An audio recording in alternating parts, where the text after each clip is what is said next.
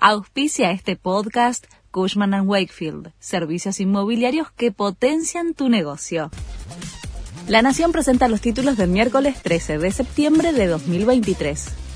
Milei pidió postergar el presupuesto 2024. Massa aceptó evaluarlo y Juntos por el Cambio sospecha un pacto.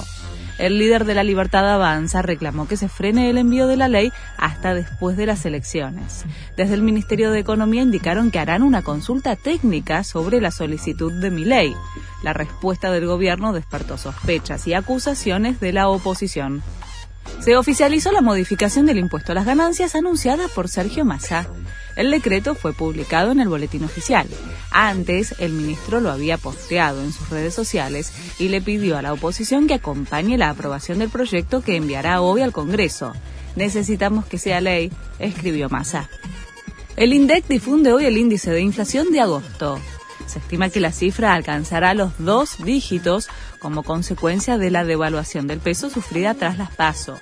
En julio, el IPC subió 6,3%. Hasta el séptimo mes del año, la inflación acumula 60,2% y 113,4% en los últimos 12 meses. Putin y Kim Jong-un se reunieron en Rusia. Tras el encuentro, el líder de Corea del Norte afirmó que su país siempre estará con Moscú y que la relación entre ambos será la máxima prioridad de su política exterior.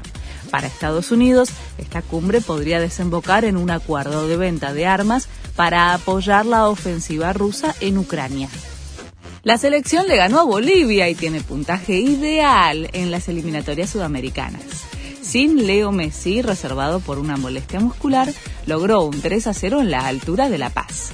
Los próximos partidos serán el 12 de octubre en el Monumental frente a Paraguay y el 17 de octubre ante Perú en Lima. Este fue el resumen de Noticias de la Nación.